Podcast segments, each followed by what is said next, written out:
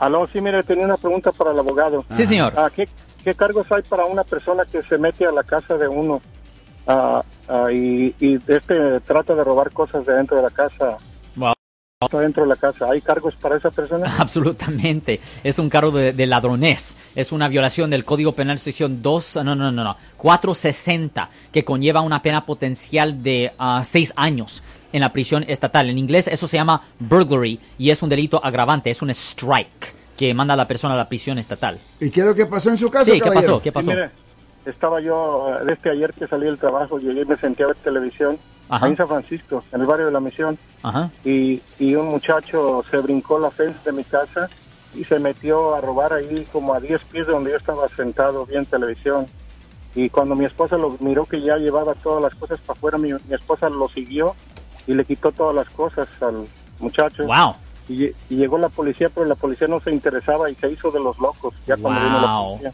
Ya, y esa es una cosa bien, bien triste aquí, Sí, eh, porque el problema es que San Francisco se ha, pu- se ha puesto bien, bien, bien ocupado bien y la, feo, y la policía simplemente no tiene el tiempo para manejar todos los casos. Y lo peor, señor, lo peor es que el próximo año, 2019, octubre 19, 2019, las cosas se van a poner peor. ¿Por qué? Porque el gobernador de California firmó la SB10 eliminando Ah. el sistema de fianzas. Eso quiere decir Ah. que se van a ver muchos más delitos de este tipo porque hay personas que van a tener orden de arresto, que no van a poder trabajar por miedo de que la policía los va a llegar y agarrar sin fianza y pues para Sí. poder sobrevivir mucha gente va a estar cometiendo tipos de robos y ladroneses.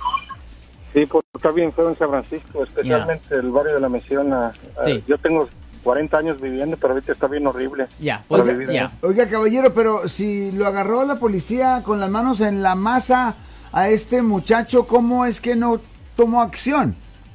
No, mi esposa lo siguió al muchacho y mi hija lo siguieron por una calle entera. Oh, le quitaron las cosas. Le quitaron las cosas y lo siguieron y mi esposa como es muy brava, pues lo, lo siguió al muchacho y esperó hasta que no llegó la policía y lo arrestó. Él no, no resistió, se lo llevaron, pero dijo un policía, dijo, oh, en la semana pasada lo agarramos en la calle Guerrero también haciendo lo mismo. Wow. Y andaba libre, y andaba libre.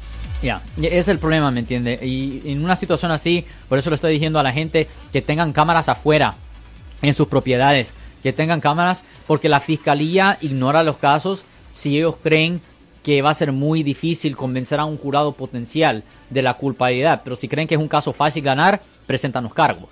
Yo soy el abogado Alexander Cross, nosotros somos abogados de defensa criminal. Right. Le ayudamos a las personas que han sido arrestadas y acusadas por haber cometido delitos. Si alguien en su familia o si un amigo suyo ha sido arrestado o acusado, llámanos para hacer una cita gratis. Llámenos para hacer una cita. Ese número es el 1-800-530-1800. Estamos aquí en toda la área de la Bahía. 1-800-530-1800. Y como siempre, por casos criminales, casos penales, damos la primera cita gratis en nuestra oficina. Siempre estamos aquí todos los martes y viernes a las 12 y 35 respondiendo a sus preguntas con respecto a los casos penales. Y también nos pueden hacer preguntas en nuestra página de Facebook Live.